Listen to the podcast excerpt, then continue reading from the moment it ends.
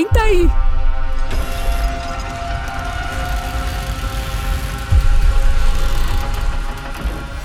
Taxa de transferência!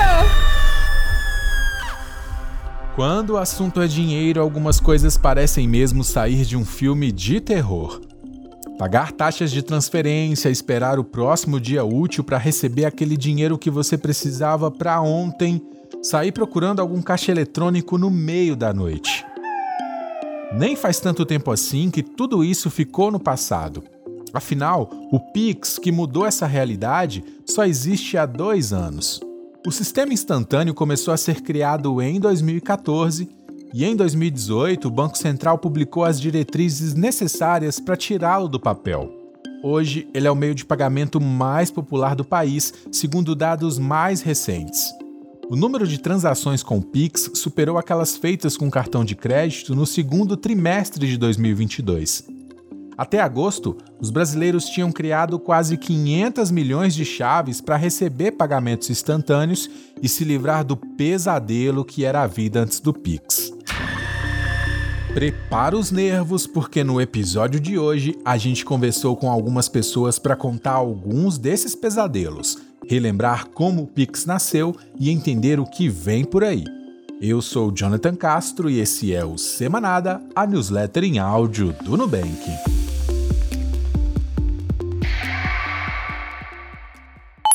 Ela não era um monstro, era só uma TED.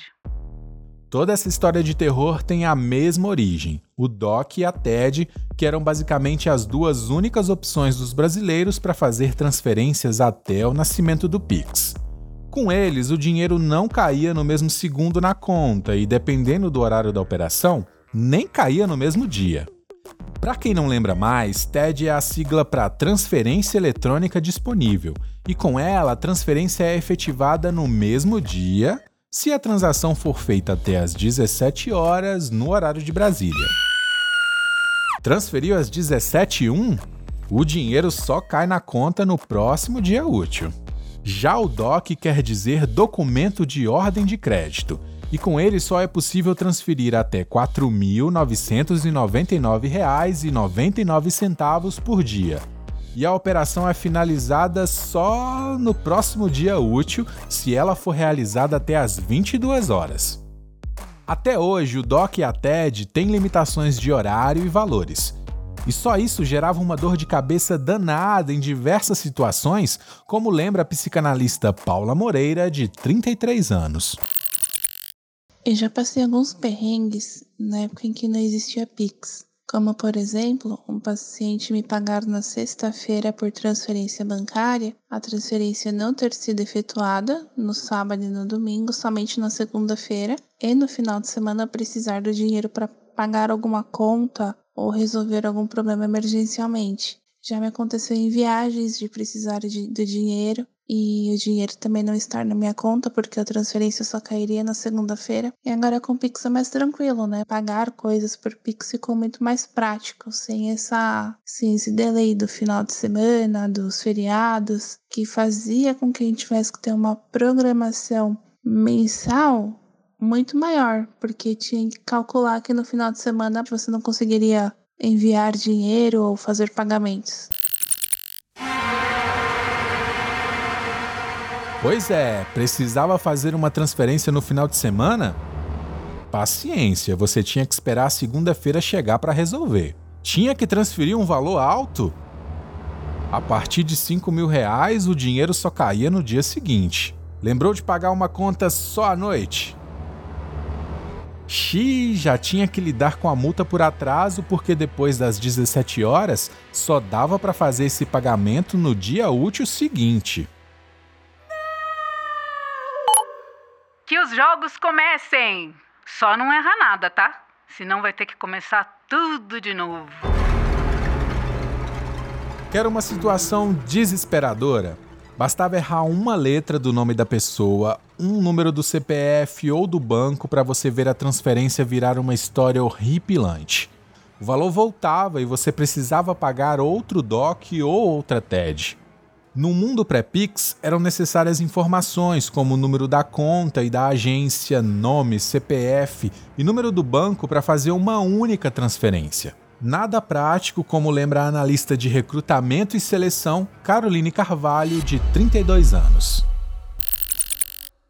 Antes do Pix existir, né, a gente sempre procurava fazer transações para o mesmo banco para evitar alguma cobrança de taxa, para cair mais rápido para outra pessoa. E hoje isso acabou. Acho que facilitou a vida de todo mundo. Ficou muito mais fácil aí dividir conta com os amigos, é, mandar um dinheiro para a família. Então isso ficou muito mais fácil. Eu me lembro de um perrengue que minha mãe passou. É, minha mãe é um financeiro de uma empresa e ela precisou fazer transferência para funcionários no mesmo dia porém um deles esqueceu de atualizar né, os custos que teve e por isso ela teve que ir duas vezes ao banco para fazer um depósito no caixa para cair no mesmo dia, é, para essa pessoa não ficar o final de semana sem dinheiro, né? Sem ter o dinheiro reposto. Então foi, foram coisas assim que hoje a gente nem lembra mais, nem tem nesse sufoco. Com o sistema de pagamentos instantâneos, só é preciso uma chave Pix para fazer uma transferência, que pode ser o CPF ou o CNPJ, o telefone celular, o e-mail ou uma chave aleatória. Ah, e ela é gratuita, então se der errado, você corrige e tenta de novo. Ufa! Eu vejo taxas. Com que frequência? O tempo inteiro. Se esse filme ainda não está assustador o suficiente para você, agora pode ficar. Imagine pagar 8, 10 ou até mesmo 15 reais por cada transferência. Imagine sair da sua conta por mês 50 reais, 100 ou até mais só de tarifas por essas operações. Para quem ganha pouco, esse dinheiro fazia muita diferença e até afastava as pessoas do sistema bancário. Desde a década de 1990, o Banco Central tem como pilar promover a inclusão financeira, ou seja, ajudar a ampliar o acesso a contas e serviços financeiros. E, para isso, ele tem feito diversas ações, como a Conta Corrente Essencial, criada em 2010, um tipo de conta gratuita com serviços bancários básicos. A iniciativa deu certo. Em 2005, 83 milhões de brasileiros com idade acima de 15 anos tinham algum relacionamento ativo com uma instituição financeira, segundo dados do Banco Central. Esse número chegou a 121 milhões em 2010, um aumento de 45%. Mas ainda há um caminho longo pela frente. Dados do Instituto Locomotiva mostram que hoje ainda existem 34 milhões de brasileiros sem acesso aos serviços bancários. O Pix também entrou no jogo para ajudar a diminuir ainda mais esse número. O Banco Central começou a trabalhar nele depois que uma lei de 2013 mudou algumas regras do sistema de pagamentos. A partir delas, foi possível pensar numa ferramenta que facilitasse as transferências bancárias, reduzisse os custos para a população e, por consequência, ampliasse o número de pessoas com contas bancárias. Em 2018, o Banco Central publicou os requisitos para o sistema de pagamentos instantâneo no país. Foram essas regras que permitiram o lançamento do Pix em 2020. Com o Pix, pessoas físicas não pagam para enviar ou receber dinheiro entre contas. Só de pensar que antes dele a cobrança de taxa por cada operação derretia o dinheiro da conta já causa calafrio. Todos nós temos medo às vezes, principalmente quando a gente precisa de um caixa eletrônico.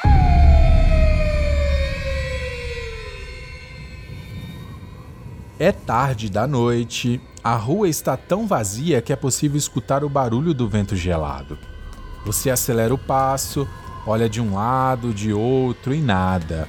O que você procura não está ali. Mas onde estaria?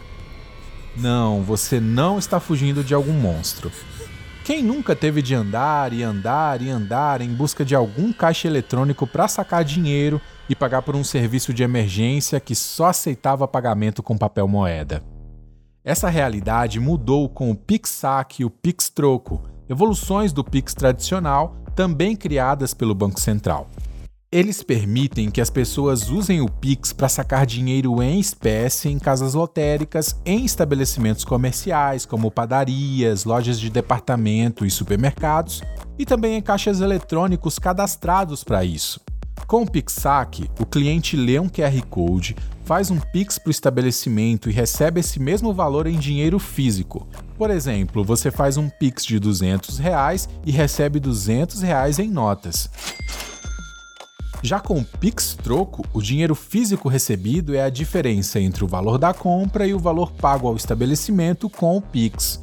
Por exemplo, você compra um produto de 100 reais, faz um Pix de 150 reais usando o QR Code e recebe 50 reais de volta, em espécie. Na prática, ambos funcionam como um pagamento normal do Pix com QR Code. A pessoa faz a leitura do código, autoriza o pagamento e recebe o dinheiro em espécie. Olá, empreendedor! Qual seu filme de terror favorito? Vendas perdidas, estoque cheio e eu sei o que você não vendeu no verão passado são os filmes mais aterrorizantes para qualquer pessoa que tem um negócio. Quando você deixa de comprar um produto ou serviço que não era essencial porque não tinha dinheiro na hora ou estava sem o cartão, o máximo que vai acontecer é você ficar com aquele sentimento de frustração. Mas, para quem tem um negócio, essa situação é mais do que uma frustração. É um verdadeiro pesadelo. Afinal, perder uma venda pode ser a diferença entre o lucro e o prejuízo, manter ou não o empreendimento aberto e garantir as contas pagas. Meire Gonzalez de Almeida, de 57 anos, tem uma empresa de bolos e doces há 23 anos e lembra que, na vida antes do Pix, o pesadelo era no fechamento do pedido. Como pessoa física, eu acho que era bem complicado. O tempo de você fazer o TED, o DOC, o seu deslocamento muitas vezes até o banco, quando era um banco que não era o seu, ou mesmo quem não tinha conta digital, e além das taxas que eram cobradas e o tempo do dinheiro entrar na sua conta, então eu acho que era mais complicado a nossa vida. Como eu, como empreendedora, eu acho que antes do Pix era bem complicado porque eu preciso sempre que a pessoa me deposita 50% para mim poder dar início ao pedido. Então, às vezes, complicava no fechamento do pedido. E com o Pix facilitou, porque as pessoas é, já negociam, já transferem a, a, o valor que você pede de, de garantia, de 50% do pedido, então flui melhor. Então acho que melhorou bastante a, a nossa vida como empreendedor. Com o Pix, os empreendedores ganharam mais uma opção para receber de seus clientes em tempo real, em qualquer dia e horário, sem depender de dinheiro em espécie nem de maquininha ou boleto. Você tem três dias. O boleto bancário ainda é uma mão na roda para muita gente, mas ele requer paciência tanto do lado de quem paga como para quem recebe, porque ele demora até três dias úteis para ser compensado. Com isso, empresas têm de esperar mais para receber pagamentos e os clientes podem ter de esperar mais para as compras serem realizadas. Para a psicanalista Paula Moreira, comprar pela internet era um transtorno. Muitas vezes, quando as pessoas optam por não usar cartão, a gente precisa comprar alguma coisa via internet, ou tinha que pagar por transferência bancária, ou é, de alguma outra forma, que demoraria muito mais para a compensação do pagamento. E com Pix, não, eu consigo pagar em qualquer site, com qualquer coisa por QR Code, e facilita muito para mim. Embora o boleto ainda seja um dos meios de pagamento mais utilizados do país, segundo o Banco Central, o Pix ajudou a mudar esse tempo de espera.